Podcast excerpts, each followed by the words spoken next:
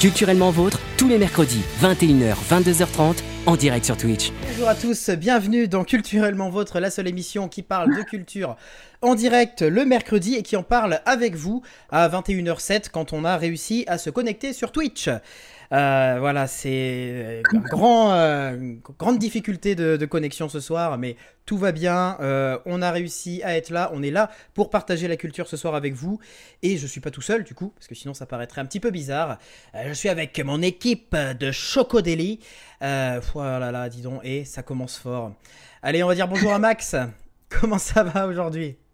Salut, eh ben ouais, ça va très bien. Max, Tu, es, tu es dark ce soir. Ouais, je vais, je vais rallumer un peu de lumière. Euh, j'arrive. Ouais, c'est parce que Che Guevara derrière est, bien illuminé, mais toi tu es, euh, tu es dark. C'est Dark Max. Bah, ah, bah parfait. Et on l'a entendu aussi, elle est là avec nous. Et elle, elle est bien illuminée depuis euh, le début de l'émission. on dirait une insulte comme la ça. Lumière. La lumière de cette émission. la lumière de cette émission. Emma, comment ça va?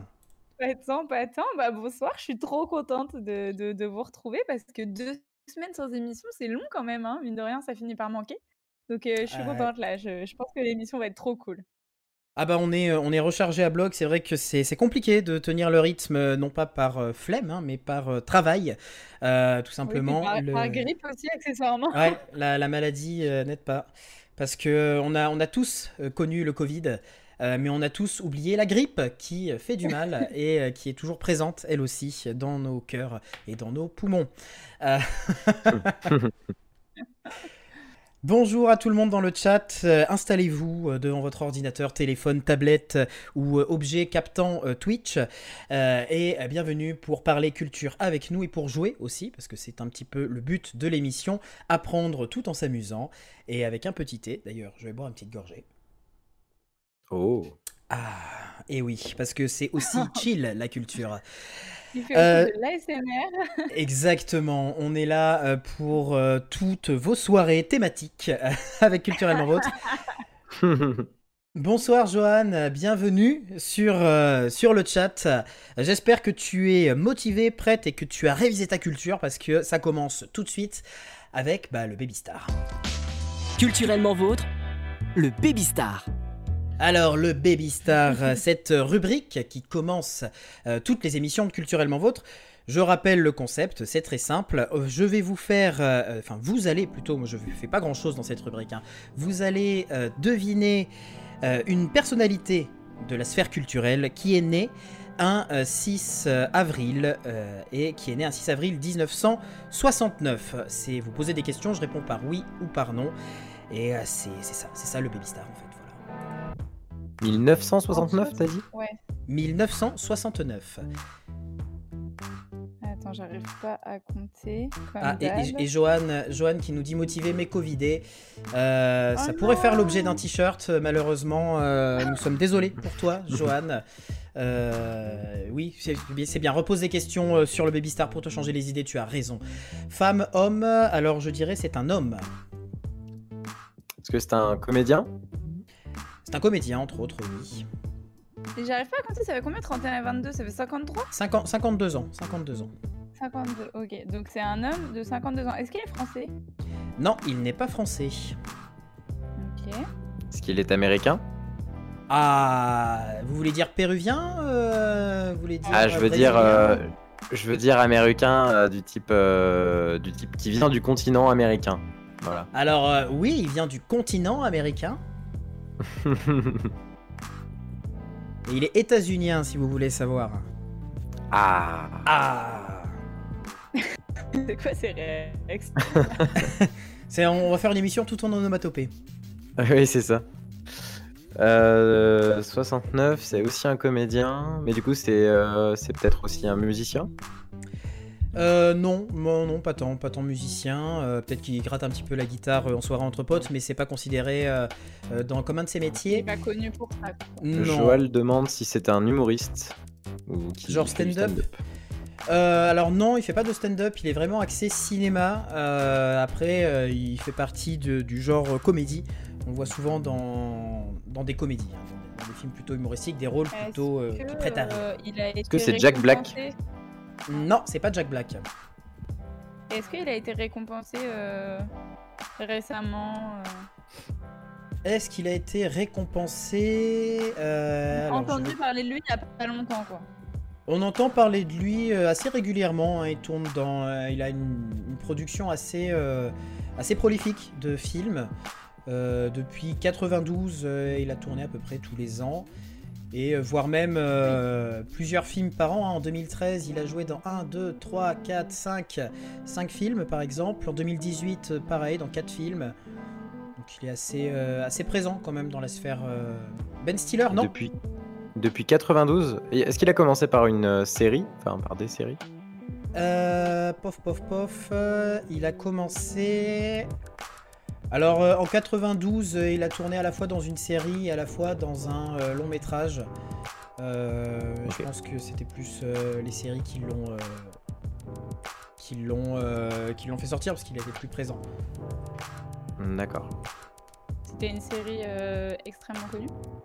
Non, non, en vrai, euh, vous vous mettez Il pas. a à pas eu le rôle phare euh, dans une série, quoi. Il n'a pas eu le rôle phare, pourtant il a été euh, un rôle secondaire dans une série très connue euh, qui a participé, je pense, à, à le faire connaître aussi euh, dans le Est-ce monde que entier. c'est. Tu sais, le, le copain de. Ah là là, j'ai oublié son nom. Celui qui joue Ant-Man. euh, Ouais, je... je- Le copain de Phoebe dans Friends? Le copain de. Ouais, de Phoebe dans Friends. Il s'appelle comment cet homme euh Ah là là, euh, attends. Non, mais attends, euh, Ah là là, c'est pas possible. Ant-Man, Non, ouais. c'est. C'est, c'est, c'est, c'est. Et il est blanc, hein, Johan. Paul Rudd, euh, Johan l'avait, Paul Rudd. euh, elle l'a noté, ah euh, elle t'a euh, dépassé. Non, mais je l'avais trouvé, euh, ça fait 10 minutes Non, que mais j'en parle. Oui, oui tu, tu tournes autour du pot. Effectivement, tu, tu avais la bonne personne, tu n'avais pas le nom. Mais c'est bel et bien Paul Rudd, qui a Je savais pas du 52 tout ans. qu'il avait joué dans Friends. Oui, il jouait le copain de Phoebe. Et euh, Ouais. c'est un des, des seuls acteurs qui ne vieillit pas depuis euh, une trentaine d'années. Ouais, c'est vrai. Toujours la même tête. C'est incroyable. Je pense que c'est un extraterrestre. Euh, la série a 120 ans, quoi. Et moi, Non, je mais suis toujours là à me choquer. Il y a, Ah oui, y a toujours un peu de l'hyperbole dans les âges que tu donnes, euh, Emma, je trouve. Oui, j'aime bien. J'aime bien parce que, en fait, j'utilise des, des mots euh, de, de prof de français, du coup, que plus personne n'utilise. Non, mais c'est bien d'utiliser euh, d'utiliser des mots savants comme, comme hyperbole pour qualifier un bol très très grand. Je trouve que c'est euh, c'est toujours pratique. La langue Terme française. culinaire, Ah, surtout que là, le, la- le, le, le, po- enfin, le mot que j'avais utilisé, c'était le mot omètre. Donc, tu vois, c'est pas non plus. euh, tu vois, j'ai pas, j'ai pas utilisé antimétabole, quoi. Et du coup, euh, Antimétabole qui, dit. lui aussi, est un terme culinaire. Qui, euh, considère, Bien sûr, bien sûr. qui est la tu- résultante euh, de votre hyperbole qui s'écrase au sol. C'est ça. Et ça, ça fait des dégâts quand ça arrive, malheureusement. Alors, euh, Joël nous dit que ce sont des événements sportifs américains, l'hyperbole et le antimétabole. Exactement, exactement. L'hyperbole, c'est c'est le Super Bowl, mais dans l'espace, quoi. Les mecs sont vraiment ça. trop forts. Je vous propose qu'on fasse des petites recos, qu'on qu'on propose, qu'on se parle un petit peu de ce qu'on regarde, de ce qu'on lit, de ce qu'on écoute en ce moment euh, sur la reco de l'équipe tout de suite dans Culturellement Vôtre. Culturellement vôtre, la recommandation de l'équipe. Ah, et des recos, on en a cette semaine et je suppose que vous en avez aussi parce que vous n'avez pas passé deux semaines à rien faire. Ça, je le sais, hein, me faites pas croire n'importe quoi. Euh, qui veut se lancer sur sa petite reco? J'ai euh, bah, j'ai pas fait mes devoirs, moi, donc euh, Ah. attendez. Ouais. Alors, un mauvais point, on retire Ah un point bravo. sur toute l'émission pour l'équipe. Euh, un point qui sera Ah, affilié au chat. Et oui, mais tu sais, comme toi, tu, es prof, tu sais ce que c'est. Quand il y en a un qui fait une bêtise, c'est toute la classe qui trinque. Euh, je vous propose de parler ciné, moi, parce que euh, je suis retourné au cinéma euh, hier, c'est tout frais, et j'ai vu un film qui m'a beaucoup plu. Je pense que c'est un des meilleurs films que j'ai vu de cette année, et il est en liste pour être, je pense, un des meilleurs films que j'aurais vu de cette année. C'est le dernier film de Cédric Clapiche qui s'appelle Encore, qui est actuellement en salle, euh, qui est un film sur la danse. Et la danse, c'est euh, bah, c'est un art qu'on n'a pas tant l'habitude de voir au cinéma, pas tant l'habitude, enfin, sauf, excusez-moi, dans Sexy Dance, mais bon, là on est sur un autre style. Black Swan. les battles, euh, de danse aussi. oui, après, il y a, il y a des films qui, qui en parlent, évidemment. Euh, mais c'est vrai que la danse, c'est euh, c'est quelque chose qui, euh, qui est grand public, mais en même temps tout le monde ne regarde pas, notamment de la danse contemporaine ou même de la danse classique au final.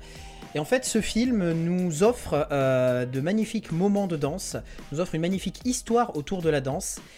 Et euh, je trouve que c'est euh, incroyable. Je n'ai vraiment pas les mots, c'est vraiment un film à voir, qu'on aime ou pas la danse.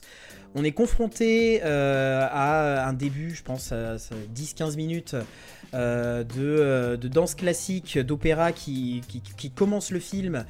Euh, mais qui nous, met directement dans, une ambiance, dans un contexte.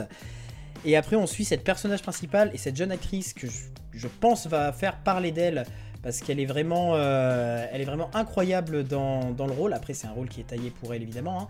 Euh, Marion Barbeau qui joue le rôle d'Élise, une danseuse du coup classique qui va se blesser lors de son gala et qui du coup bah, voit sa vie chamboulée.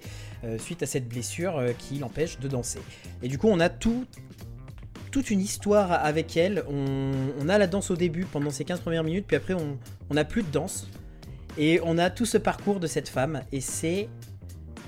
Bah, c'est une très belle histoire avec un très beau casting. Hein. On a Denis Podalides euh, qui joue son père, on a Muriel Robin, on a Pio Marmaille, François Civil, on a vraiment la Dream Team un peu de, des, acteurs français, en tout cas une partie de la Dream Team des acteurs euh, français qui sont présents euh, sur, euh, sur ce film et ça fait plaisir, ça joue bien, c'est bien écrit, la musique est présente, c'est beau graphiquement et bah tout jusqu'à la fin on est sur un film qui nous accompagne et qui nous laisse qui, qui, est un feel good movie quoi qui nous laisse la patate et qui nous laisse bah, vraiment heureux en sortant donc je vous conseille vraiment encore il faut aller le voir encore et encore mais, euh, mais la danse est un peu à l'honneur au cinéma parce qu'il y a Alors on danse qui est sorti il n'y a pas si longtemps aussi. c'est vrai. Euh, il me semble. Donc euh, c'est rigolo, c'est un thème qui, qui, qui, est récurrent là ces derniers temps.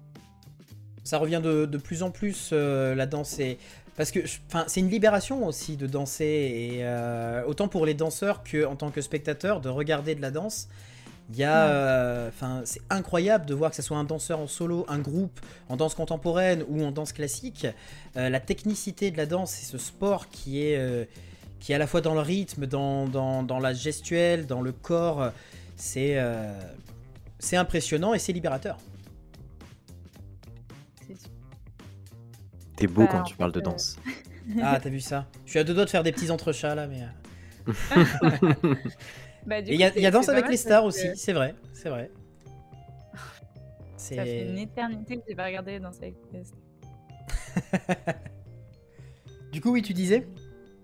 Bah, je disais que finalement ma, recommandation va bien avec la tienne parce que moi je recommande un album de musique donc, euh, donc euh, après on pourra pas danser, on pourra pas faire un ballet euh, sur l'album que, que, je recommande mais, mais en tout cas ça, ça va dans le même dans le même domaine. Euh, ben, moi, j'en avais déjà un tout petit peu parlé sur l'émission, mais je, recommande le dernier album des Red Hot Chili Peppers qui est sorti le 1er avril, donc euh, vendredi dernier, c'est ça? Oui, tout à euh, fait. le 1er avril, c'était vendredi. Et, et, voilà, qui est le 12e album du groupe. on ne présente plus les Red Hot Chili Peppers. Qui, qui, était un album extrêmement attendu des fans, gros fans, parce que parce qu'on retrouve leur, leur guitariste euh, le plus connu, John Frusciante, qui, revient, qui, c'est la reformation du groupe. Et, euh, voilà, moi j'ai trois morceaux que j'aime particulièrement. Euh, il y en a un qui était sorti déjà depuis le 4 mars, donc peut-être que ceux qui, aiment ce genre de musique l'avaient déjà écouté, c'est Poster Child, c'est le cinquième de l'album. Et, après, il y a les morceaux 11 et 12 que je trouve super cool et qui, dans leur enchaînement en plus, fonctionnent extrêmement bien. Euh, donc c'est Bastards of Light et euh, White Bread and Pillow Chair. Donc comme d'habitude, je ne vais pas essayer de, traduire ou de comprendre ce que disent les Red Hot dans leurs chansons parce que personne ne comprend, peut-être même pas eux. Mais, euh, mais voilà, non mais je veux dire c'est vrai. Enfin quiconque a déjà appris par cœur des paroles des Red Hot Chili Peppers a appris par cœur quelque chose qu'il ne comprenait pas, ou en tout cas que partiellement. Donc voilà, ça, là, je, recommande, je recommande chaudement l'album parce qu'en plus, bah, il y a 17 morceaux. Euh, il, dure, euh, presque une heure, enfin, il dure euh, presque une heure 20, donc c'est bien.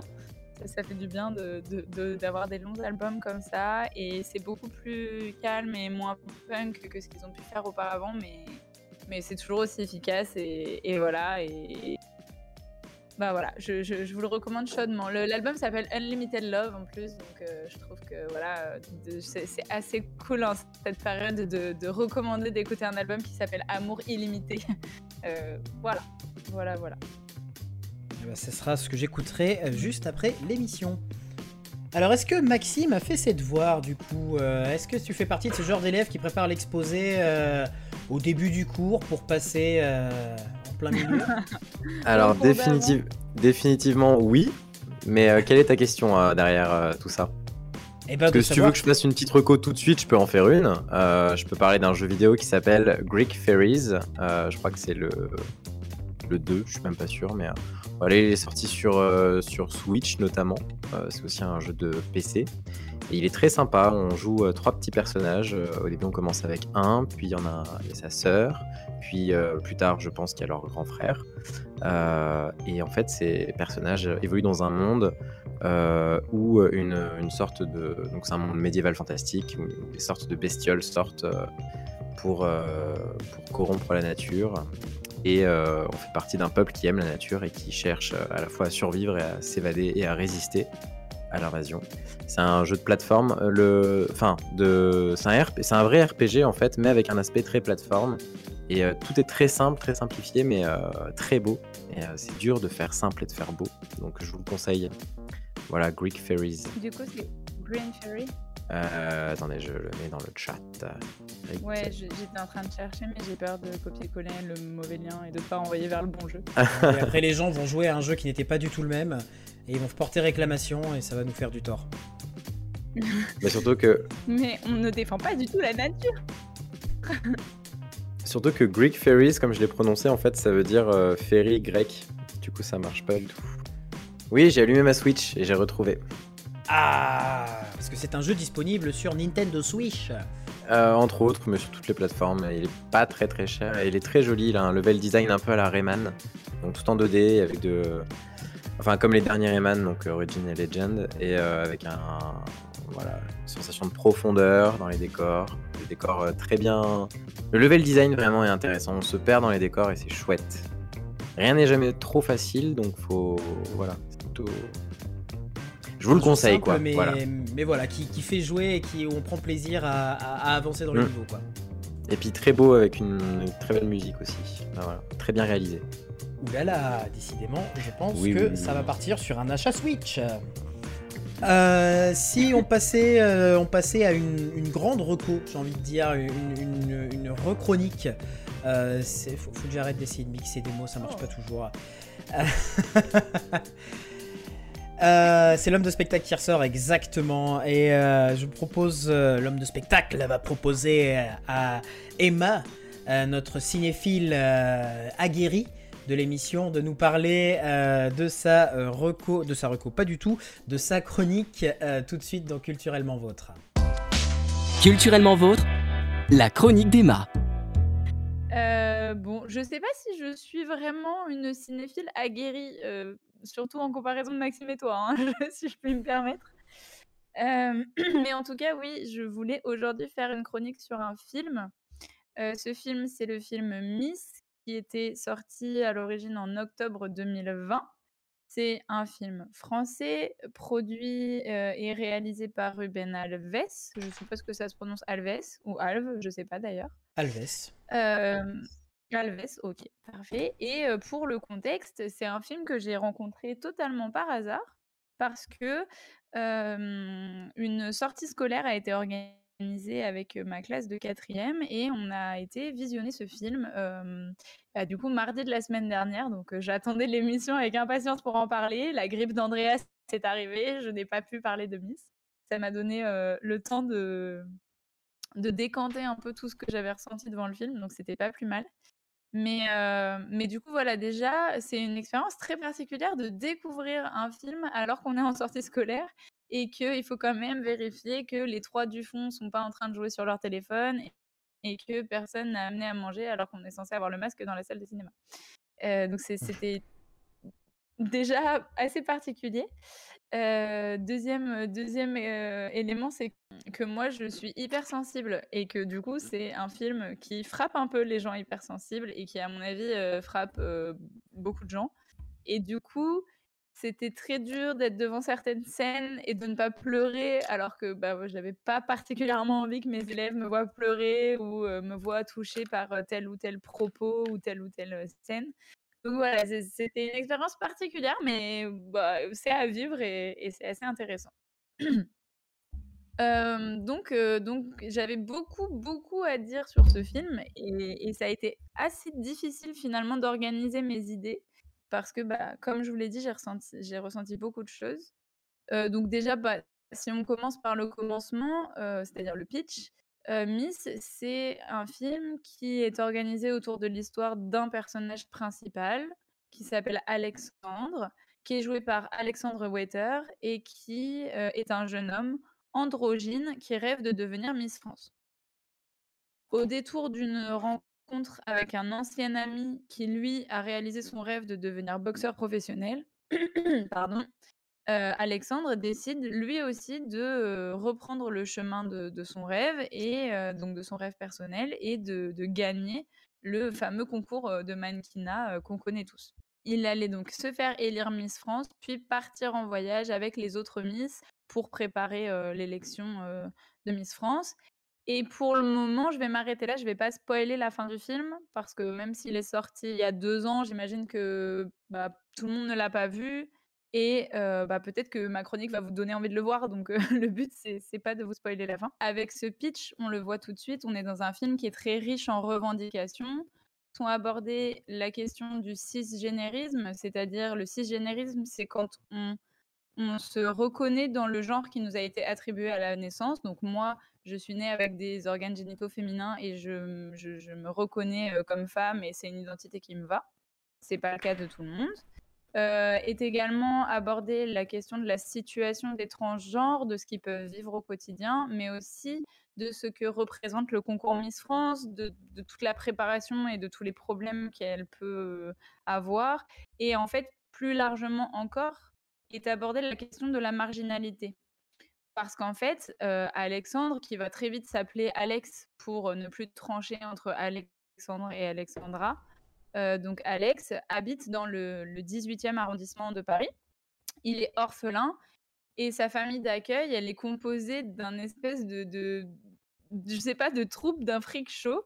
Donc on a euh, un quinquagénaire travesti qui se prostitue, on a deux noirs qui font pousser de la drogue et revendent des téléphones volés, deux indiennes, il me semble, qui, euh, cousent des contrefaçons de pantalons, et tout ce joyeux bordel, il est chapeauté par le mmh. personnage d'Isabelle Nanty, qui est la, la, mère de tout ce petit monde heureux d'être ensemble. Et bon, bah, j'ai écrit On voit venir la question de l'inclusion à des milliers de kilomètres, parce que bah, voilà, le fait d'avoir rassemblé un peu tous les personnages marginaux, donc les prostituées, les dealers de, j'ai envie de dire, de bas étage, pas méchants, les, voilà, les gens qui parlent à moitié français, qui font des contrefaçons, mais qui sont exploités. Bon, bah, on, est vraiment dans, dans la présentation, dans la présentation de, de, personnages très hauts en couleur. Et, et, en fait, finalement, cette question de l'inclusion, elle est hyper bien abordée dans le film parce que tous ces personnages-là qui font la famille de, de Alex, bah, ils sont pas du tout gnangnan on n'essaie pas. En fait, le film n'essaie pas de faire pleurer dans les chaumières et je trouve que c'est bah, vraiment un gros point fort du film de pas toujours essayer de d'attendrir ou de oui voilà faire pleurer dans les chaumières un peu inutilement. ces personnages, ils sont ce qu'ils sont, ils ont pas grand chose à redire sur leur situation et en fait, ils apportent énormément de légèreté à l'intrigue ils vont très souvent avoir des phrases drôles, des phrases très justes, dites parfois grossièrement, qui vont faire sourire. Donc, on peut bien sûr leur reprocher d'être un peu caricaturaux, mais franchement, c'est des personnages qui font du bien moral. Et c'est super cool. Je vais essayer d'avoir un propos un peu nuancé parce que on peut reprocher quelques petites choses à ce film. Et un point qui est beaucoup revenu dans leurs propos, c'était que le concours Miss France n'était pas du tout représenté de manière réaliste. C'est-à-dire que, par exemple, pour devenir Miss Île-de-France, Alex se bat au milieu de huit candidates. Et on sait que bah, les concours de Miss, il y a beaucoup plus de candidates que ça. Bon, c'est des petits détails, mais je sais que ça les avait vraiment frappés. Et, et, qui, et, en fait, beaucoup me disaient le film nous dit de croire en nos rêves, mais il montre pas à quel point c'est vraiment dur, par exemple, de devenir Miss France. Donc il y avait un peu ce, cet écart entre ce que pouvait vouloir dire le film et ce qu'il montrait. Donc je vais revenir là-dessus, mais en tout cas, ça me semblait intéressant de, de relever cette nuance. Aussi, et j'en ai déjà un peu parlé, il y a beaucoup, beaucoup de revendications, il y a beaucoup de propos, il y a beaucoup de questions de société qui sont abordées. Et notamment, il y a une scène dans le film qui est une scène d'agression sexuelle qui se passe dans un couloir et, pour débunker tout ça, ben, Alex et donc en fait il fréquente une salle de boxe et il rencontre un de ses anciens amis boxeurs qui le voit dans le couloir, qui voit qu'il est désormais habillé en fille et qui, euh, sous prétexte qu'il est désormais habillé en fille, euh, essaie de l'embrasser. Euh, enfin voilà, la, scène est assez dure parce qu'il lui tient les mains. Il y, a le personnage d'Alex se débat. Enfin c'est voilà, c'est pas jamais agréable de voir des scènes d'agression sexuelle. bon, deux choses. Déjà, je pense que quand on va voir un film avec des élèves de quatrième, il aurait pu être cool qu'on nous en parle avant de cette scène-là. Quand je disais que voilà, ça peut frapper, et puis bon, ça reste des élèves jeunes, même s'ils voient des choses parfois très choquantes sur beaucoup de médias, le, le, le, comment dire, le disclaimer, la, prévention n'aurait pas été de trop. Et donc, en fait, finalement, cette scène d'agression sexuelle, moi, j'ai trouvé qu'elle apportait pas grand-chose à l'intrigue. et, sur le coup, je me suis dit, mais c'est quoi le message du film, en fait? De quoi on parle? Pourquoi on me rajoute encore cette revendication-là? euh, au milieu de beaucoup d'autres revendications parce que on a un personnage d'Alex qui fait un discours féministe au moment de son élection de Missile de France. On a un discours de Isabelle Nanty sur le fait qu'ils sont des marginaux et qu'ils rentreront jamais dans les normes de la société. On a des discours sur le fait d'être un homme qui veut s'habiller en femme. on a cette scène-là pour montrer les violences que peuvent vivre les femmes et aussi les trans. Enfin, donc ça faisait beaucoup de messages, ça pouvait être très brouillon. Et, et en fait, je me suis dit, bah voilà, il faut vraiment euh, avoir beaucoup de recul pour voir ce film-là. Et peut-être que du coup, quand on est en quatrième, c'est un peu compliqué. Donc c'est pour ça que je voulais vraiment parler avec eux. Et enfin, le dernier euh, défaut, mais vraiment je mets beaucoup de guillemets à défaut parce que c'est simplement que j'essaie d'avoir un propos nuancé et que si j'avais des choses à reprocher, ce serait celle-là. Donc le dernier défaut, ce serait le fait que l'intrigue est parfois sur certains points un tout petit peu rapide. Et par, par exemple, il y a toute une intrigue autour du personnage d'Amanda. Amanda, c'est la directrice du comité Miss France, celle qui entraîne les jeunes Miss à euh, devenir Miss France. Et, et en fait, il y a toute une intrigue sur l'histoire de documents qu'elle a dans son téléphone, qu'elle refuse de donner, mais en fait, c'est pas du tout plus expliqué que ça. Et, euh, et c'est vrai que, bah, du coup, il y a une scène de fin enfin, en tout cas, cette intrigue se résout à la fin du film, mais en fait, comme on comprend pas l'enjeu de cette intrigue-là, bah, c'est un peu dommage. En fait, ça, aurait mérité un tout petit peu plus de qu'on s'apesantisse un tout petit peu plus pour euh, comprendre, je trouve, parce que pour le coup, j'en ai beaucoup parlé avec les élèves et il y en a plein qui m'ont dit, mais madame, c'est quoi l'histoire du téléphone d'Amanda? Et en fait, je disais, bah, j'ai pas compris non plus.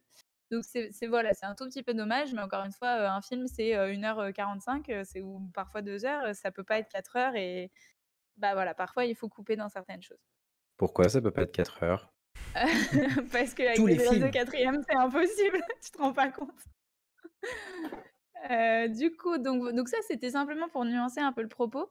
Mais finalement, il me semble qu'il y a un énorme point fort à ce film qui résout un peu tous ces petits défauts, et notamment la question des revendications. Parce que, en fait, avec beaucoup de recul, je me suis dit que je suis pas sûre que je qualifierais ce film comme un film militant.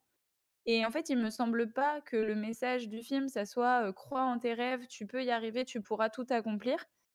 Il me semble pas non plus que le message s'adresse particulièrement à la communauté LGBTQ+, pour leur dire affirme-toi, affiche-toi, sois fier de ton identité, etc.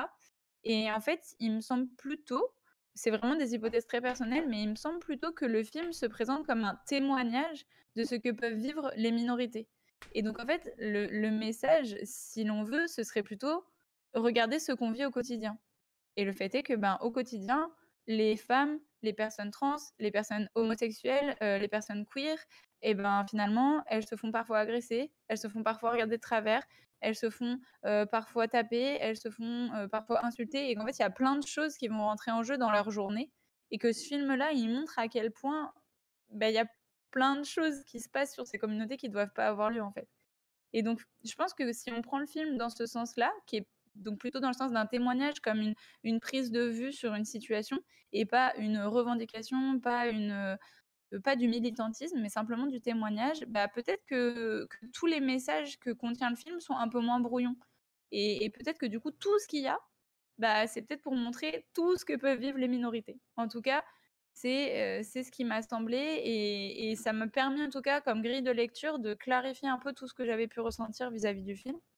Et, et en tout cas, je trouve que du coup, la richesse de toutes ces micro-situations qui sont scandaleuses et pour lesquelles on pourrait à chaque fois faire un arrêt sur image et faire un débat de des heures pour expliquer tout ce qui ne va pas, bah, toutes ces micro-agressions, etc., bah, elles sont très bien montrées dans le film.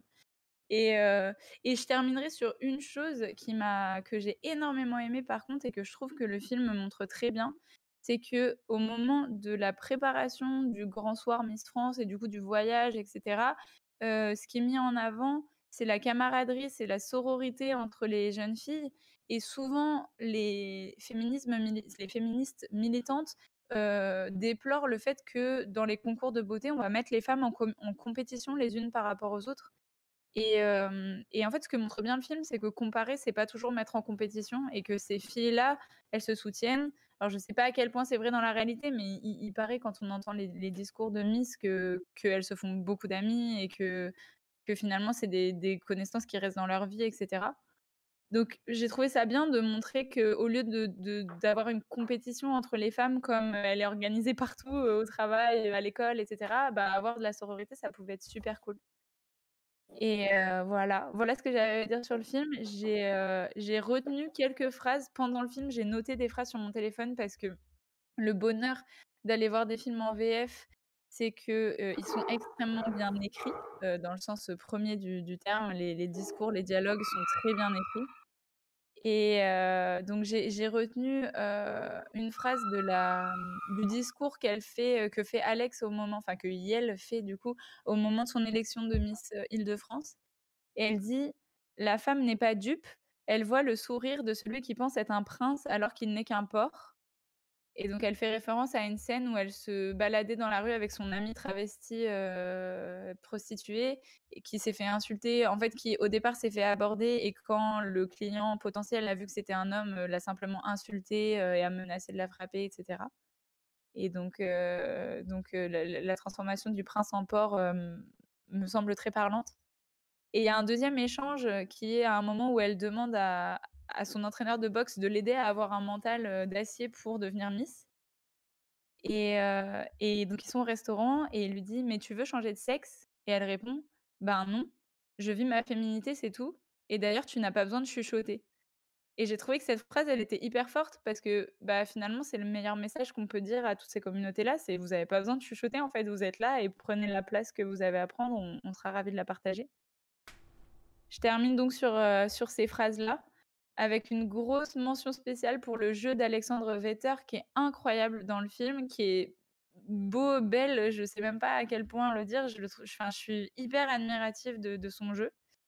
Et, en fait, un, élément qui m'a semblé extrêmement parlant et qui m'a fait très chaud au cœur, c'est qu'une fois que le film a été terminé, les élèves d'eux-mêmes ont applaudi sans que nous, les profs, on, on lance le, la, mécanique. Et je trouve que bah, c'est hyper parlant qu'à 13-14 ans, ils aient d'instinct applaudi euh, ce, film.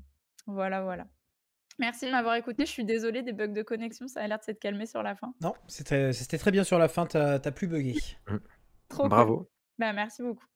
Tu m'as donné envie de le voir, du coup. Ouais, bah, du coup, je te la dernière scène, je pense qu'on pourrait faire une thèse dessus. Je du coup, mmh je je voulais beaucoup en parler, puis je me suis dit: «Le film est quand même récent, peut-être que des gens vont vouloir le voir», donc voilà, je je n'en dis pas plus, mais mais c'est très fort. Par contre, faut aller bien émotionnellement, hein, faut pas être trop fragile, c'est solide. C'est un très bon film. J'avais eu l'occasion de le voir, de le voir il y a un petit moment en avant-première et J'avais beaucoup, beaucoup aimé, euh, beaucoup aimé ce film, cette histoire. Les acteurs, hein, tu parles de Alexandre Wetters, mais il y a aussi euh, Thibaut de Montalembert euh, qui euh, joue Mm. euh, Lola, qui est euh, pris à 10%? contre-emploi, qui est dans 10%, oui, qui joue Mathias Moi, dans je crois que 10%. j'ai- j'ai j'ai commencé 10% après avoir vu le film Miss. Donc ça m'a fait très bizarre de voir Lola avec ses perruques et son maquillage en monsieur costard cravate dans 10%. J'ai dit mais quoi? Et en fait j'ai reconnu sa voix, j'ai même pas reconnu l'humain tellement il est transformé dans Miss.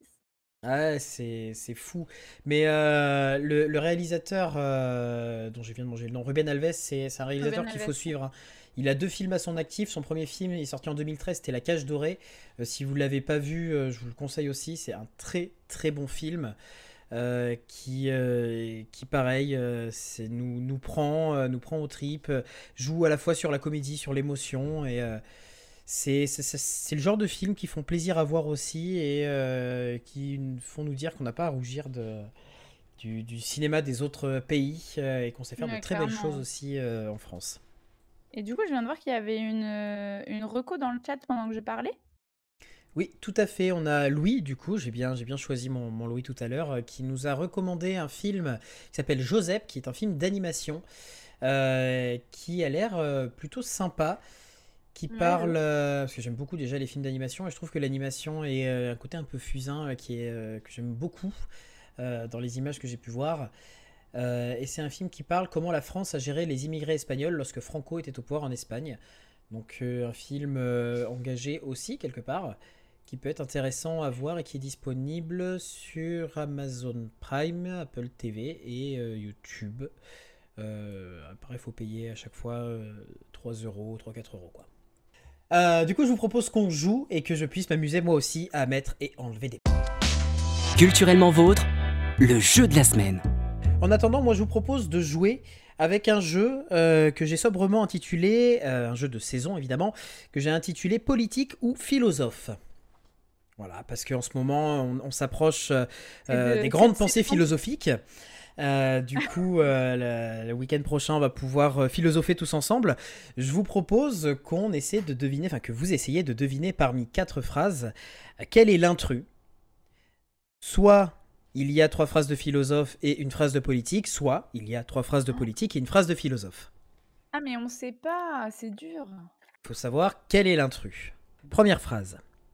J'aurais pu le battre, mais j'ai pas voulu. Deuxième phrase. Si Dieu n'existait pas, il faudrait l'inventer.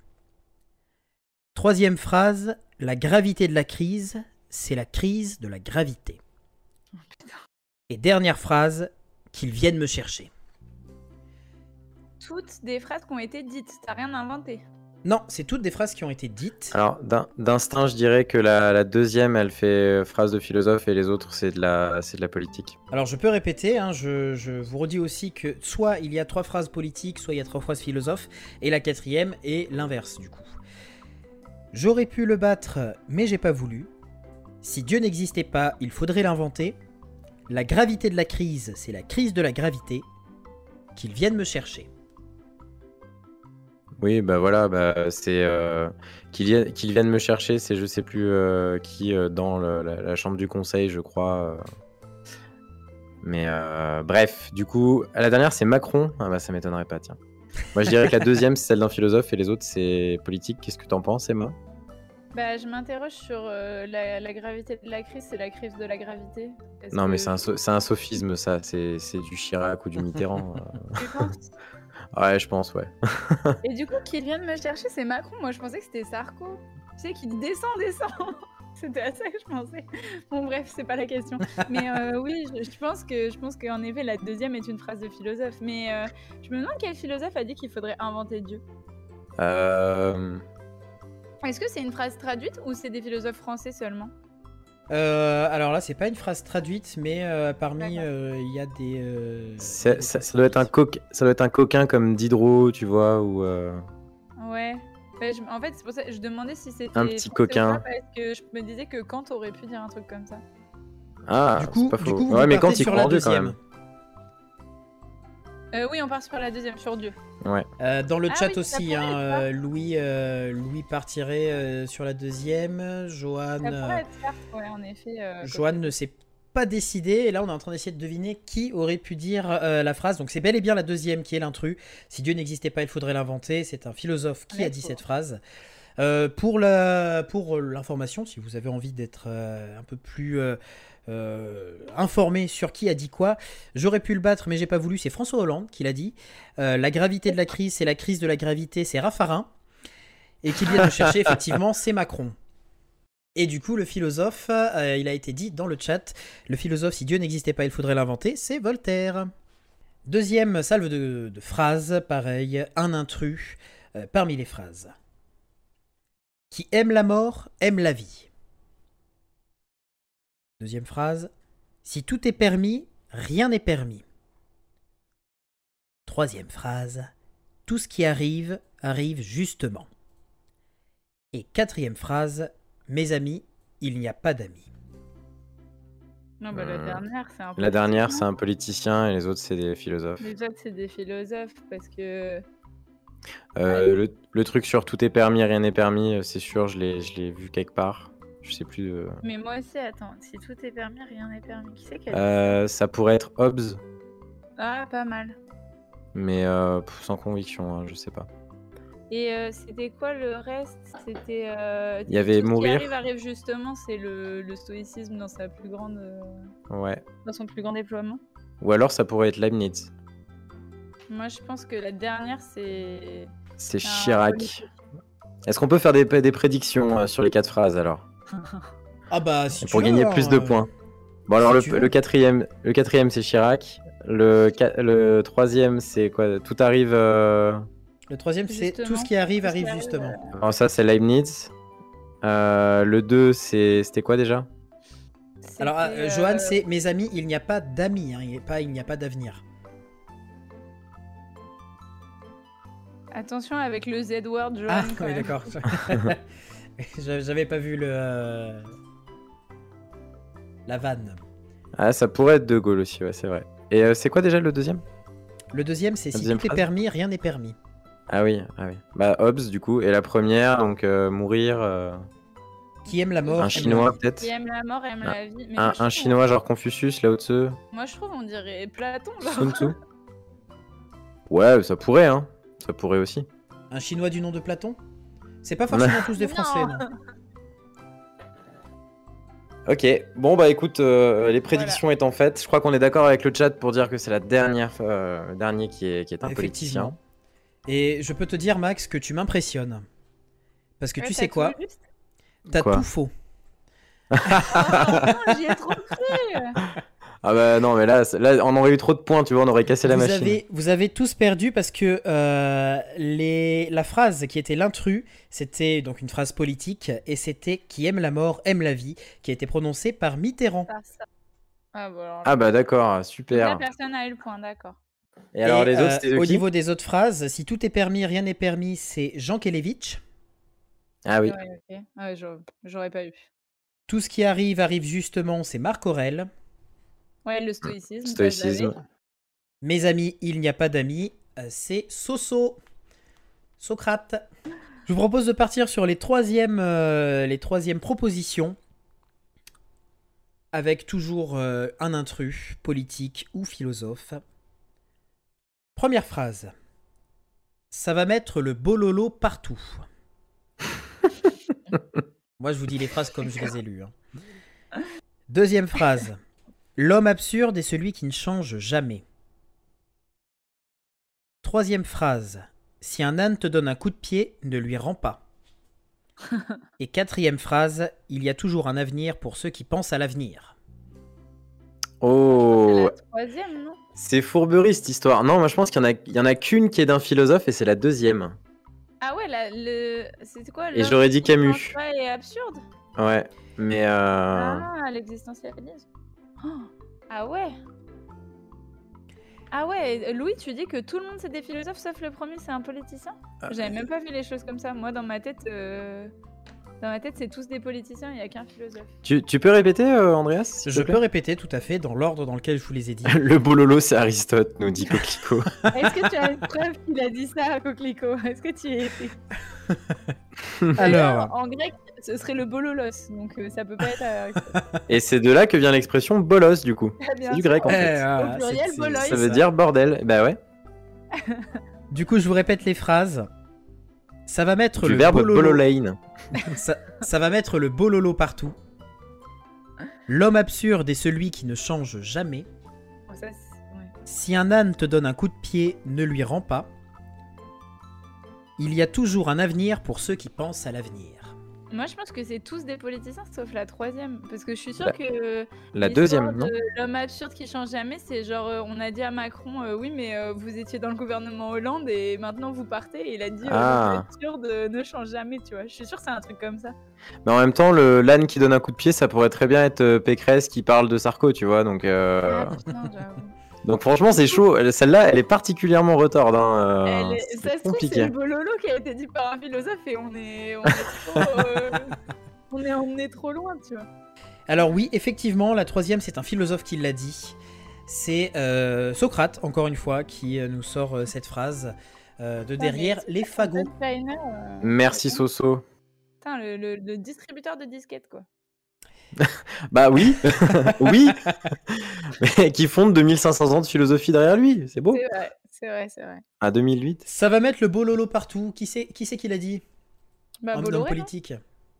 Euh, Ça, ça pourrait être quelqu'un comme Marine Le Pen Ouais, ou c'est ça, un ex. quelqu'un d'un peu populiste, quoi.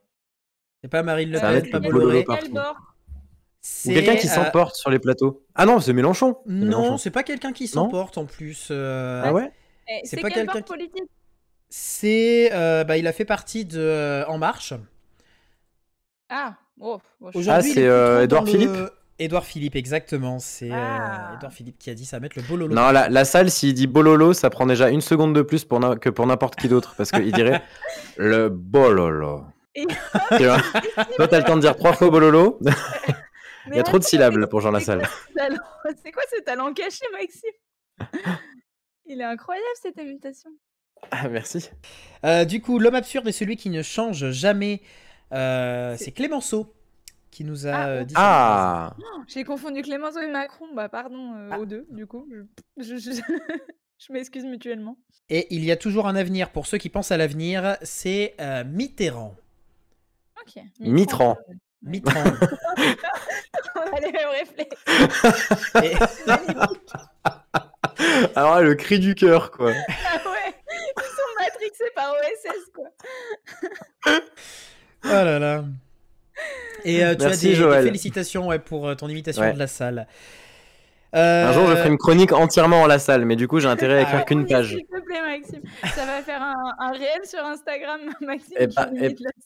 Eh ben, ah, on c'est- fait c'est- ça. va être ça. hein. Écoutez, écoutez, si Jean Lassalle fait au moins 1,5% aux élections, je promets que je fais ça.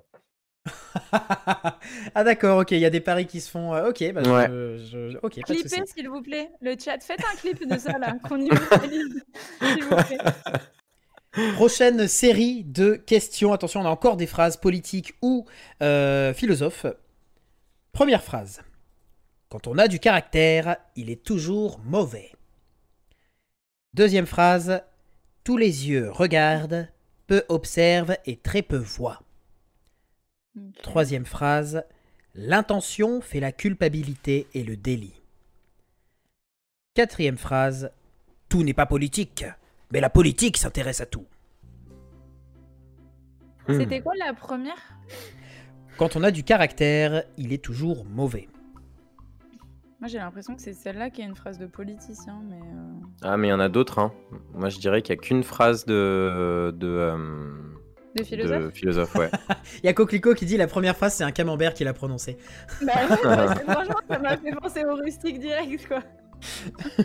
Euh, tu peux redire les, les phrases? Qu'il y a Oui. les, les yeux voix, machin, ça fait très. euh, Ça, c'est philosophe. ça. Quand on a du caractère, il est toujours mauvais. Tous les yeux regardent, peu observent et très peu voient. L'intention fait la culpabilité et le délit. Tout n'est pas politique, mais la politique s'intéresse à tout. Ouais, peut-être qu'il y a que la deuxième qui est philosophe, en fait. Ouais, parce que la 3, je, ouais, je verrais bien un truc pour euh, légitimer une politique sécuritaire, tu vois. Oui, bah oui. Mais par contre, je vois pas Enfin, tout n'est pas. Si le tout n'est pas politique, mais la politique s'intéresse à tout, euh, ça peut faire phrase de politique. Et euh, la, la première, décidément, elle veut pas. Je veux pas la retenir. hein. Je- J'ai un problème. Ah, c'est celle sur le fromage. Quand on a du caractère, Ah oui, peut-être sur il le est toujours mauvais. Ok. Moi, je Alors pense la Louis deuxième. c'est partirait une phrase sur de la philosophe. 4 intrus?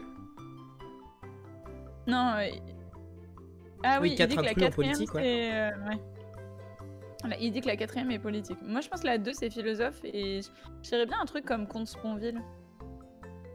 Ah, Tocqueville, ça aurait pu. Il y a moyen, ouais.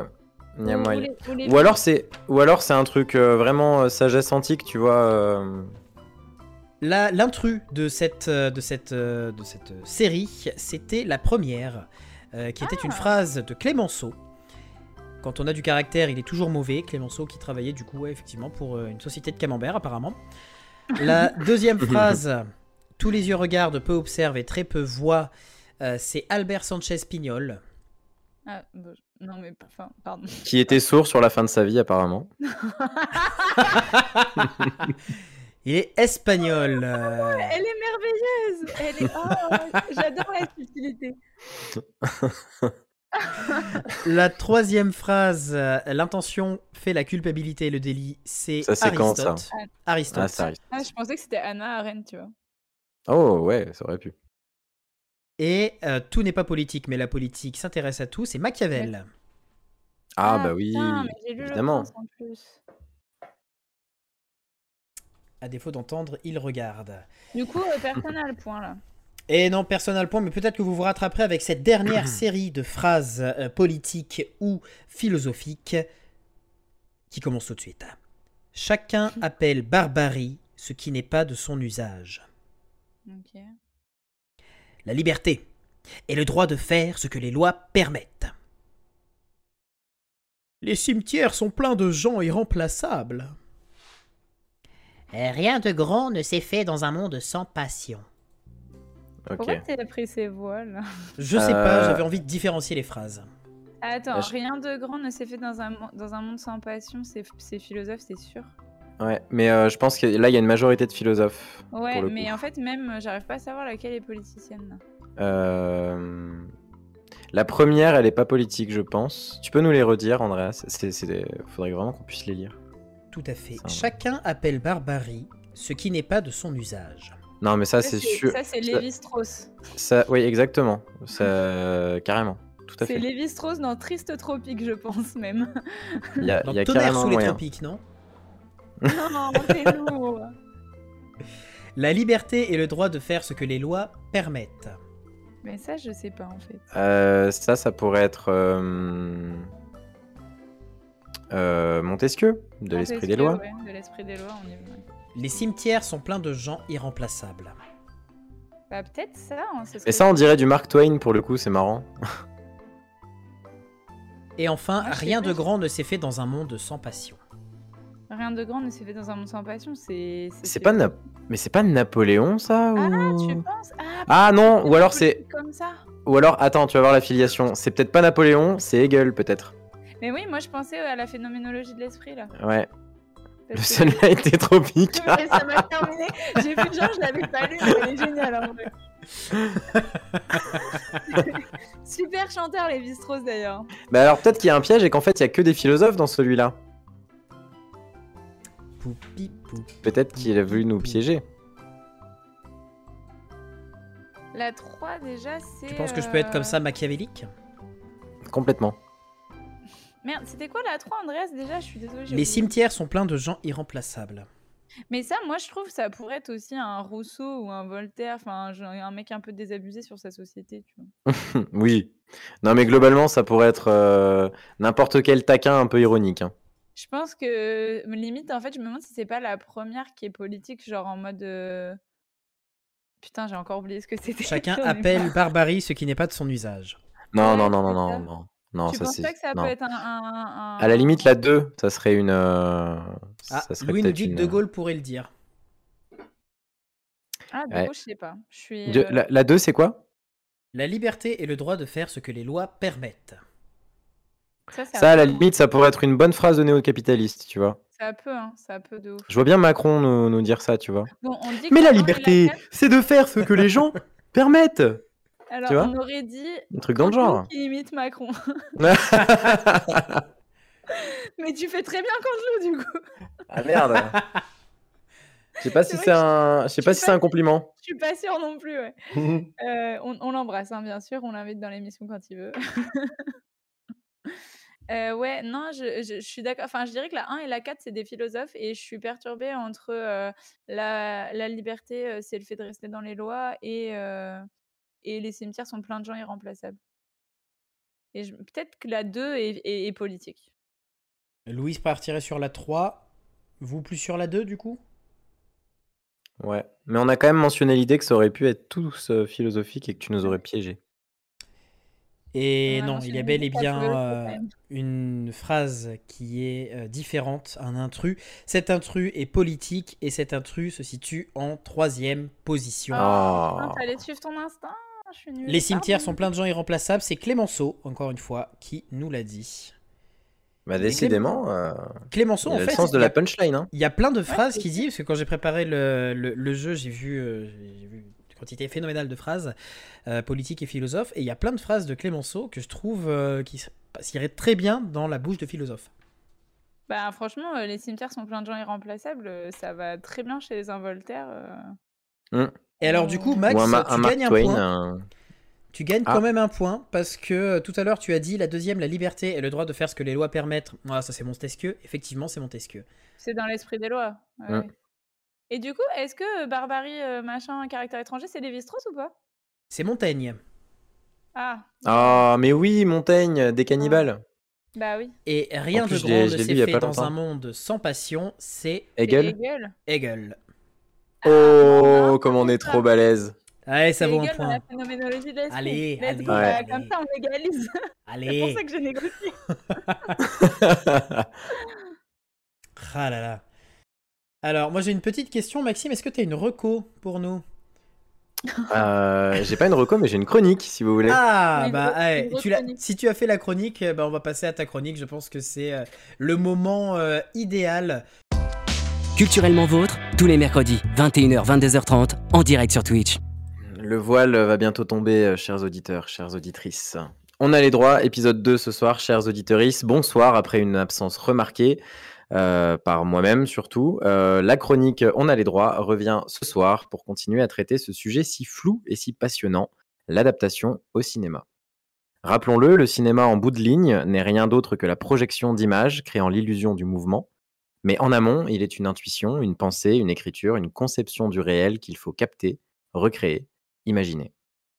Difficile de résumer, difficilement réductible, le septième art est protéin, c'est-à-dire qu'il revêt des apparences bien diverses pour exister, pour nous faire rêver, nous informer, nous faire rire et pleurer, en somme, nous mystifier. C'est bien de cela qu'il s'agit à chaque fois, qu'il s'agisse d'un documentaire mettant en scène le réel le plus fidèlement possible, ou bien un blockbuster cocaïné à la CGI ronflante, on parle bien dans les deux cas de mise en scène. Oui, c'est bien toujours à une forme de mystification que l'on assiste, béat ou bien blasé, du fond de notre fauteuil d'orchestre, ou sous notre plus beau plaid en pilou-pilou. Rien à voir avec notre ami animateur féru de sport et de popote, bien qu'ils aient pour point commun, il faut le dire, le fait de tenir bien chaud l'hiver. Mystification, disais-je, car bien qu'il soit de plus en plus facile, grâce au progrès du numérique et de l'informatique, de réaliser depuis un simple téléphone portable un véritable film, bien des mystères entourent toujours l'industrie cinématographique pour le néophyte. À commencer par ce défilé de noms en générique. À quoi servent donc tous ces gens?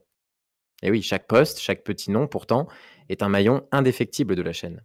Du grand ponte de l'industrie remercié en gras, aux petits stagiaires euh, ou renforts régie noyés dans la masse des techniciens, ouvriers, artistes, administrateurs, c'est une ruche qui jamais ne dort, un joyeux bazar de connexions synaptiques qui pulsent dans un but commun, la création d'une œuvre que l'on ne peut qualifier autrement que collective. Justement aujourd'hui, un peu comme un hommage à ces fils de noms inconnus qui côtoient les grands, du tapis rouge, nous allons revenir un temps sur un film de Claude Berry, dont je n'ai pas parlé la dernière fois. Je vous avais parlé donc de Manon des Sources et de Jean de Florette, ainsi que de euh, Uranus. Tous les deux donc adaptés de livres et de films.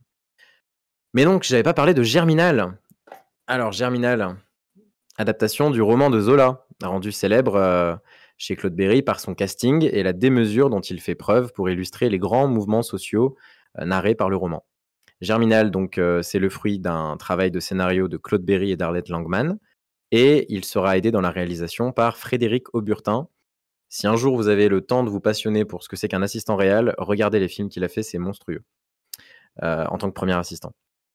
Donc ce film Germinal a donc été nommé donc en 94 puisqu'il est sorti en 93. Il a été nommé pour les catégories suivantes meilleur film, décor, musique, réalisation, son, montage, actrice premier et second rôle et second rôle masculin. Des petites nominations quoi. Des petites nominations. En fait, mais est-ce qu'il y a une catégorie dans laquelle il n'a pas été nominé en fait? Il y en a, mais bah, par exemple premier rôle masculin et on, ah, va vite en parler d'ailleurs, mais.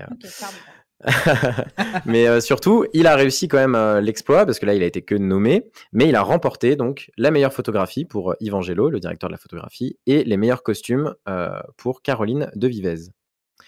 Et pour parler un tout petit peu du film, quand on regarde la fiche technique, 165 millions de francs. C'est le film le plus cher en 93, hein, donc après l'inflation. C'est le film le plus cher à l'époque. un des films le plus chers du cinéma français. À noter un investissement énorme, évidemment, de la région Nord-Pas-de-Calais, 10 millions alors que le film n'existe pas encore. Donc c'est assez incroyable. Euh, et un succès en salle en France, puisque 6 millions de personnes euh, se pressent pour voir le film, et notamment dans le Nord où il fait une entrée euh, incroyable. des recettes donc assez faramineuses, que d'ailleurs le réalisateur, en toute bonne foi, veut redistribuer, et c'est ce qu'il va faire dans un fonds, une fondation, qui va aider aux, aux créations d'entreprises dans le Nord. On peut aussi citer les 8000 figurants. 8000 8000 Ouais, 8000, ouais. 8000 figurants, tous anciens mineurs ou descendants de familles de mineurs, qui entourent un casting impressionnant. Parlons donc de Renault. Ouais, Renault. en premier rôle. Euh, Depardieu, euh, Miu Miu, Jean Carmé. Et puis pour les noms un peu moins connus, mais euh, qui éveilleront de riches souvenirs pour les cinéphiles, les deux comédiens à gueule, Jean-Roger Milo, qui depuis est parti dans les bois, et Laurent Terzieff, qui joue un anarchiste russe, russe pardon, du plus bel effet. Oui, parce que russe, c'est un peu plus miel pops, quoi. Exactement. Donc pour parler de cette adaptation, j'emploierai pas le terme. Euh, la dernière fois, j'avais parlé de panache et d'économie pour parler des deux films euh, qui reprenaient L'eau des collines de, de Marcel Pagnol. Cette fois-ci, le mot que j'ai choisi, c'était plutôt euh, démesure. Ouais, c'est le terme qui convient pour ce film et qui va remplacer panache et économie. Déjà, le premier point de comparaison, on est ici dans une fresque sociale marxiste, rédigée en tant que telle par Zola. Euh, c'est un roman qui est touffu. Là où Jean de Florette euh, et Manon des Sources, n'oublions pas, est d'abord un film, puis un bouquin, et relève plutôt de la fable rurale, voire de la parabole biblique. Ce qui ne lui enlève rien d'ailleurs, mais c'est juste que ce ne sont pas les œuvres qui parlent de, même sujet et qui ne s'adressent pas à la même dimension en termes d'histoire et de personnages.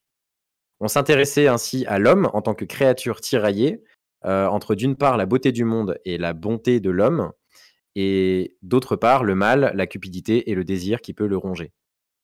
Alors que ici, dans Germinal, on s'attache à vivre parmi le groupe soumis à la monstrueuse et féroce machine capitaliste, le Voreux, le puits dans lequel les personnages naissent, vivent et meurent.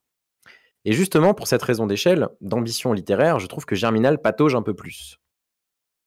Il n'est pas vraiment à sa place. Une des choses les plus marquantes d'ailleurs, je parlais du Voreux, donc le puits, c'est que Zola passe beaucoup de temps à le décrire, notamment dans la première euh, séquence, dans l'incipit du roman. Et on peut dire que l'apparition dans le film est équivalente à l'apparition dans le livre, dans la mesure où on voit cette bête, cette machine de loin, on entend euh, son, son en plus au cinéma. Euh, et ça, c'est un des points très positifs. Mais malheureusement, c'est aussi caractéristique de beaucoup de points positifs du film qui sont surtout dans la mise en œuvre technique et pas tant dans la narration.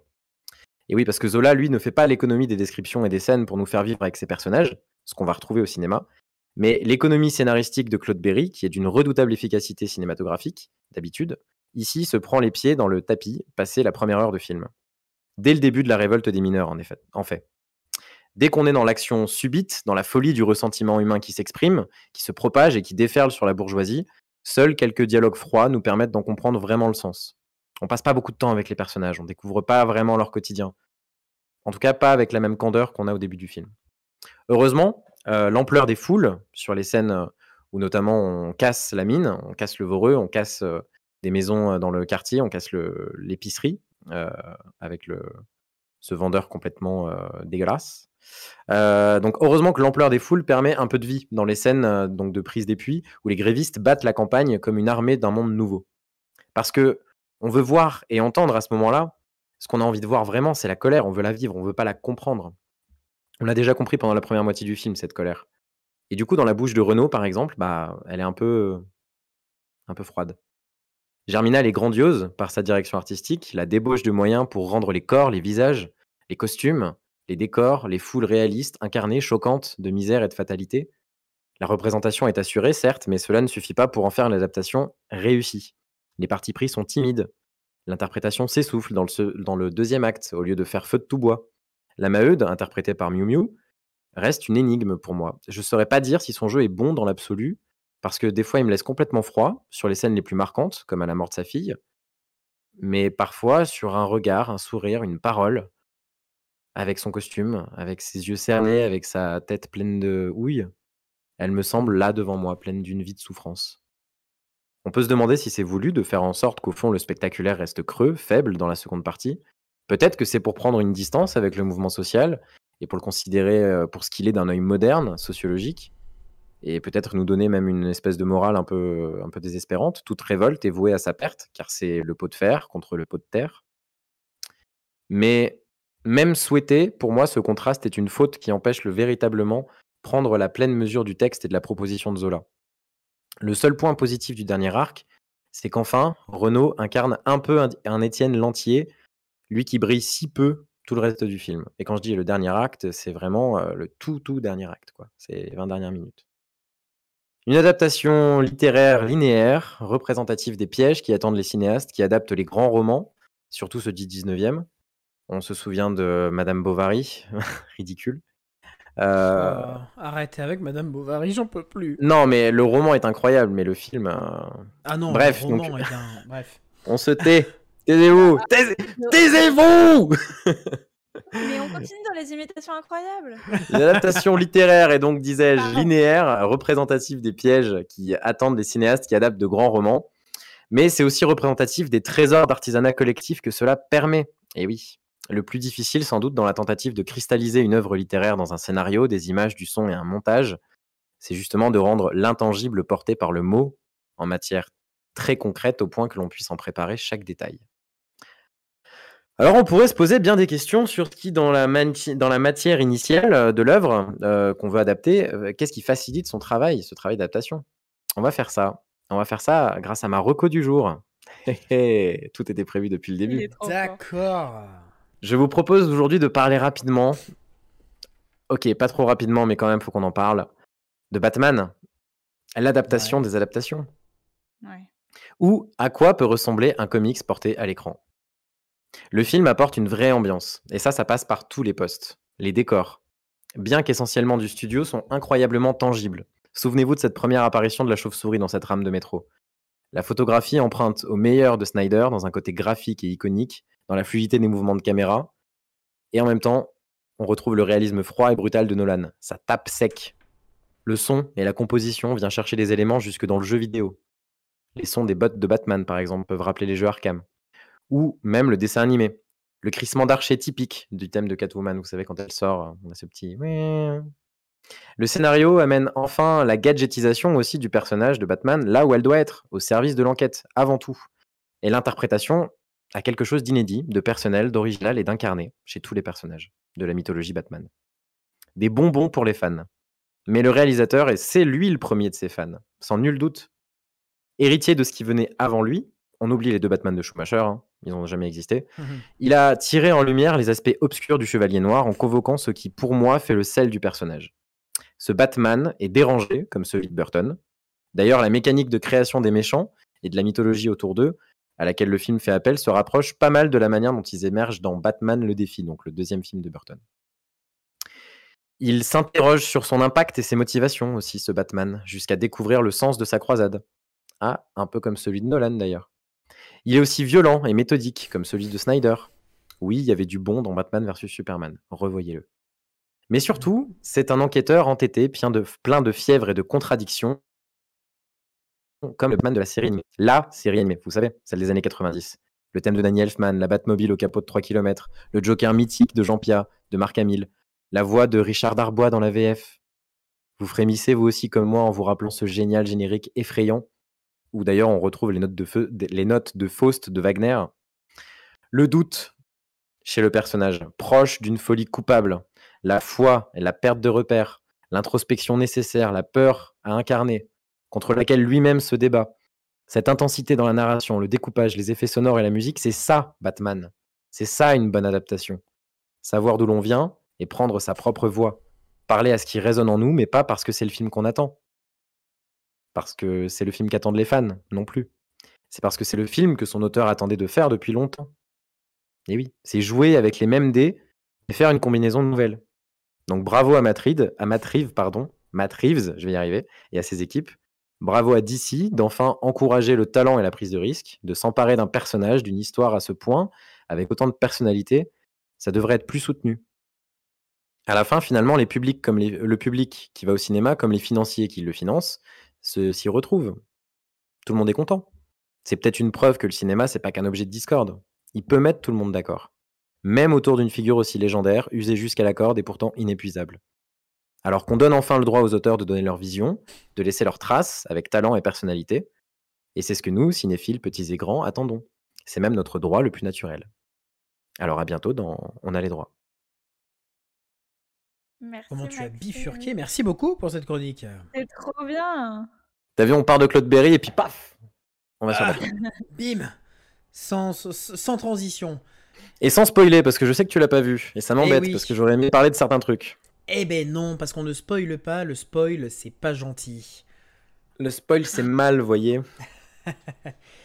Merci en tout cas pour cette chronique qu'on a les droits, qui, nous en apprend aussi sur le cinéma et euh, sur, effectivement, comme tu le dis, toutes ces petites personnes qui font qu'un film puisse exister. Euh, c'est un travail d'équipe et des fois on a tendance un peu à l'oublier. Merci. Et, euh, et du coup, Emma, toi, tu as eu une réaction quand j'ai dit Batman, tu as été le voir? Euh, non, j'ai pas été le voir, mais en fait, je suis une grosse fan du personnage parce que du coup, moi, j'ai beaucoup plus baigné dans la série et les jeux de quand on enfin, même les jeux sur Game Boy, en fait. Donc, mmh. c'est vraiment un personnage. Je suis pas très forte en comics. C'est mon prochain cheval de bataille quand j'aurai fini de me créer quelques repères dans les mangas. Chevalier noir. Euh, chevalier noir de bataille. C'est voilà, c'est mon, c'est mon prochain chevalier noir de bataille. Euh, mais, mais vraiment, le personnage de Batman est un personnage que j'aime énormément et tout l'univers. Enfin, tu vois, par exemple, j'ai regardé la série Gotham, euh, j'ai regardé pas mal de films Batman. il m'en manque plein, mais j'en ai quand même regardé plusieurs. Et, et, pourtant, je suis pas cinéphile. Donc, donc, en fait, je savais pas quoi penser de ce dernier Batman. J'ai du mal avec Robert Pattinson et du coup je non mais oublie j'ai envie d'aller le voir parce que j'aime pas cette personne et du coup euh, bah ça m'a ça enfin là t'entendre en parler ça me donne euh, hyper envie de le voir en fait fonce Robert Pattinson est un très bon acteur hein, on le... Robert Pattinson est incroyable mais en fait, c'est horrible, mais c'est que je le, je le cantonne à son rôle. Oui, mais si, tu... découvert, tu vois, si tu regardes Tenet, déjà, tu l'oublies. Euh, bah, t'oublies qu'il est beau, t'oublies que. Je, suis désolée, mais genre, tu vois, je suis allée voir Tenet au cinéma. Et quand je sais pas, un jour, je parlais de Pattinson et, mon chéri me dit Ah, mais machin, dans Tenet. Et j'étais en mode Il est dans Tenet? Genre, pour te dire à quel point. Et eh ouais. mais en vrai, il a... fait. Et surtout euh, que c'est la caution émotion du film, hein, parce que tout le reste, c'est très. Euh, enfin, il n'y a, rien de très sentimental. Mais lui, le peu de fois qu'il est là, t'es es en mode putain, t'es mon pote. Toi non plus, tu comprends. Enfin, toi, t'as l'air de tout comprendre. Moi, je comprends rien, mais t'es mon pote. mais ouais, ouais, non, mais. je te suis où tu veux. Euh, euh, parce que même, euh, du coup, j'ai regardé après avoir vu les Twilight. Enfin, le premier Twilight, j'avais regardé les Harry Potter dans lesquels il intervient et tout. Donc, j'ai vu d'autres films dans lesquels il est, tu vois. Mais genre, je sais pas, il y a des gens que, que je cantonne à un rôle et comme il m'a hyper énervé dans ce rôle, j'ai du bah mal. Mais je, vais aller mais contre pourtant, ça. Et, pourtant, c'est un acteur qui a fait beaucoup d'efforts pour se détacher de ce rôle-là, en allant beaucoup dans le cinéma, euh, dans, dans, le cinéma d'auteur aussi. Euh, mmh. Et euh, alors, certes, dans des rôles qui sont moins grand public, mais qui prouvent aussi que c'est un acteur qui, qui, peut en donner quoi. Je vous ai mis un film dans le chat, il faut le voir. Et, et dans, donc, dans The Lighthouse, il est seul avec William Defoe sur une île. Avec un phare. En Et William. Defoe, c'est le gardien du char, du phare. Voilà. Et c'est en noir et blanc, c'est en 4 tiers, et c'est incroyable. ça a l'air incroyable. C'est.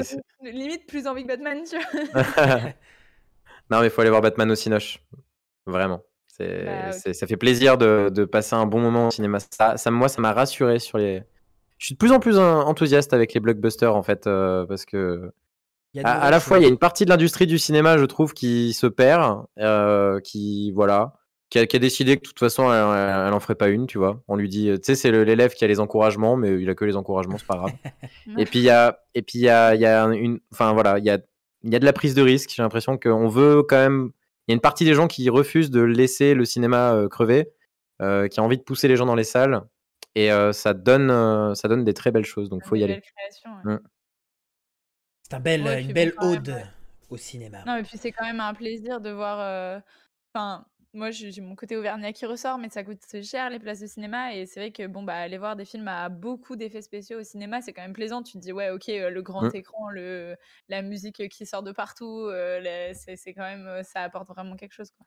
En soi, tout bon film au cinéma. euh, Déjà, le cinéma améliore forcément le, le- le côté. euh, améliore tous les films. Je trouve que ce côté d'être en salle, d'être euh, cantonné à ça, ça, apporte une amélioration. euh. Les films d'horreur au cinéma, c'est un, moment qui est aussi. euh, euh, où on peut pas y échapper. Donc, même si le film n'est pas forcément un grand film, c'est plaisant à voir au cinéma. Moi, j'adore voir les films d'horreur au cinéma. Mais c'est ça, moi je me disais vraiment que c'était une passion de lycéenne euh, en, en manque de, de, de sombritude, tu sais, en mode euh, t'es trop dark au lycée, tu vas voir des films d'horreur, t'écoutes du métal. Mais vraiment, je crois que je me lasserai jamais d'aller voir des films d'horreur au cinéma. Enfin, c'est.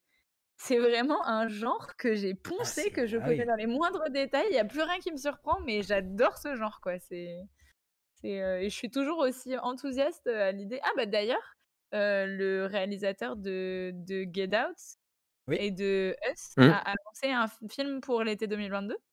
Oui. Trop Mais il, a- il avait Je déjà sorti un troisième film, non Où il est. Où j'ai- j'ai crois pas. complètement, euh, Il a pas fait un troisième film, mais pour Netflix? Il a pas fait un truc pour Netflix récemment? Attends, je vais vous dire. Je vais vous dire, je vais vous dire. Si, il me semble qu'il a, bah, il a bossé sur d'autres projets, mais. euh, Comment il s'appelle? C'est Jordan Peele. Alors. Ah non, prochainement, ouais, 2022. Et, euh, et voilà, et je suis trop pressée. Non, ça sera son troisième film. euh. Il a beaucoup produit, euh, fait des séries TV, mais ouais. Voilà, c'est tout Hmm. pour moi. Jordan Peele, c'est le même qui est euh, dans Big Mouse Euh, bah, il est- je sais qu'il est Euh, pif, acteur paf, aussi, pouf. donc euh, c'est possible. Oui, tout à fait. Oh, ah, mais j'avais jamais capté. Il joue qui dans Big Mouse, Jordan Peele? Le fantôme de Duke Ellington et d'autres. Ah Non, mais pardon, Camelot encore? Ah, mais c'est trop Tu bien pas Big Mouth? Non. C'est une série sur Netflix euh, qui. Je crois que je t'en avais Que parlé tu un peux conseiller à tes euh, ados. Euh, ah, regarde-la quand même avant. Je sais pas. je Non, mais conseille-la à tes ados. Ils ont besoin de connaître Duke Ellington. Ils ont besoin de Ah savoir oui. qui c'est. Bah, C'est- c'est une mais série qui parle du coup, de, je peux leur euh, Ellington directement, tu vois. Oui, aussi. C'est c'est une série Ouais, mais- qui. euh, Ils auront beaucoup plus envie de l'écouter s'ils ont d'abord vu la série. Bah, écoute, je leur demanderai la semaine prochaine, sans faute, euh, s'ils connaissent Big Mouth. Elle parle de la transition entre bah, l'ado et l'adulte et euh, de euh, tout, ce que, tout ce que ça génère au niveau. euh, L'arrivée de la puberté. euh, la puberté, la sexualité ouais, je- et plein d'autres sujets aussi euh, qui sont mis euh, sur le tapis. Euh, Toutes les saisons de Big Mouth sont très très cool à regarder. Mm. Euh, mais on n'est pas là pour faire des recos. Enfin, on en a fait déjà beaucoup des recos dans cette émission. On mais pourrait on faire a... des émissions entières de recommandations. Ouais. c'est. Du coup, ça va, on n'a pas perdu de points du coup. J'avais fait mes devoirs, t'as vu D'accord, c'est bon, t'as mais pas perdu attends, de mais du coup, on gagne alors. Oh là là, mais moi je préfère faire gagner. Ah mince, bon bah c'est pas grave. Bah, il y avait 3-3 avec un potentiel point supplémentaire pour le, pour le chat, mais du coup, comme on leur enlève, il y a 3-3. J'aime bien quand t'es dans l'émission, Emma, parce que toi, tu comptes les points. Et euh, je sais pas si t'as remarqué, mais Andreas, c'est vraiment comme euh, quand on était petit, qu'il y avait Fort Boyard, tu sais, quand c'était Castaldi qui présentait, à chaque fois, il insultait les maîtres des ténèbres quand ils perdaient. Il disait, êtes nuls Je vous dirais- il faisait, j'adorais parce qu'il faisait, je vous dirai plus bonsoir. Oui, c'est ça. Voilà, c'était le petit instant souvenir. euh, Non mais pas de souci, pas de souci, on fera une émission rétro. Bah, c'était-. Ah ouais, trop bien. Est-ce qu'on pourrait inviter Olivier Mine? Ah oui, s'il vous plaît. Bah ouais. Et c'est lui qui lancera l'émission et qui fera les jeux. Je veux qu'on invite Félindra, quoi. C'est quand même elle qui. Ouais, c'est vrai. Aïe, aïe, aïe. Bon, bref, pardon. Euh, au lieu de ouais, dire ah non. n'importe quoi, si on n'essayait pas de, de s'instruire un peu et d'essayer de deviner euh, quel pourrait être le mot de la fin. Culturellement vôtre, le mot de la fin. Alors, euh, j'ai j'ai décidé de, de, de m'éloigner un peu de ce qu'on faisait d'habitude parce que je suis tombée totalement par hasard sur un pod- dans un podcast que j'écoute tout le temps sur euh, l'origine d'une expression française euh, que j'ai trouvé trop drôle et j'ai entendu ça ce matin et j'ai dit je suis obligée de garder ça pour culturellement vote ce soir. Donc euh, voilà, les étoiles étaient alignées. Donc est-ce que vous connaissez l'origine de l'expression payer en espèces? Euh, non. Ah non. Bah à votre avis, pourquoi on dit payer en espèces? Payer en espèces. Euh, parce qu'au début, euh, on payait en insultes. Enfin, de... Ah, genre, espèce de- Ouais. Espèce de machin. Ouais, espèce de machin. Ok, c'est bon, d'accord, tu peux partir. Ça. Non, mais c'est j'aurais aimé, mais non. Euh, Des espèces races? Des, es- des animaux Ah, des rares? animaux rares Non, c'est pas des espèces, c'est pas des animaux rares, Louis. Euh, espèces. euh, Parce que Ça a un la rapport première. avec euh, la monnaie euh, Ça a un rapport avec la monnaie, du coup? Ouais. Les, les premiers sous que- euh, s'appelaient les espéciales? Les espésos Non. Non, en fait, c'est que c'était une, une monnaie. Enfin, Ouais. le, le- ce qui servait de monnaie, c'était pas des sous, c'était autre chose. Et c'est un mot qui ressemble à espèce. Ah, c'est des. Ah, ça ressemble à espèce? Ouais. Des spasmes. Mais Mm. c'est de la même racine ou? J'adore la personne qui vient, qui dit bon, bah ça fera trois spasmes, d'accord. ah, d'accord, merci. Je, vous- je vous rends la monnaie.